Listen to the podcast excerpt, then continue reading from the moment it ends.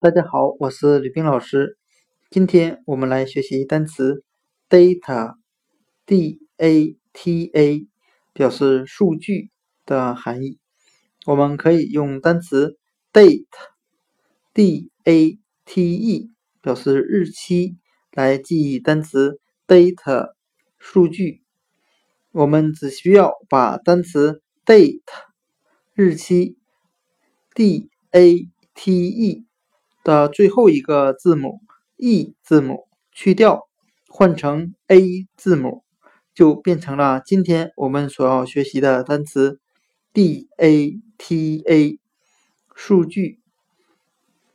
我们这样来联想这两个单词之间的意思：这个网站每天都要统计一下新的数据。今天所学的单词 data，d a。T A 数据，我们就可以通过单词 date D A T E 日期来记忆。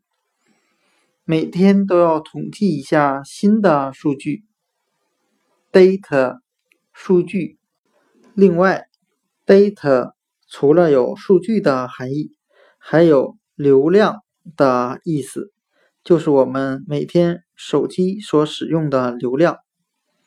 今天所学的单词 data 数据流量就讲解到这里，谢谢大家的收听。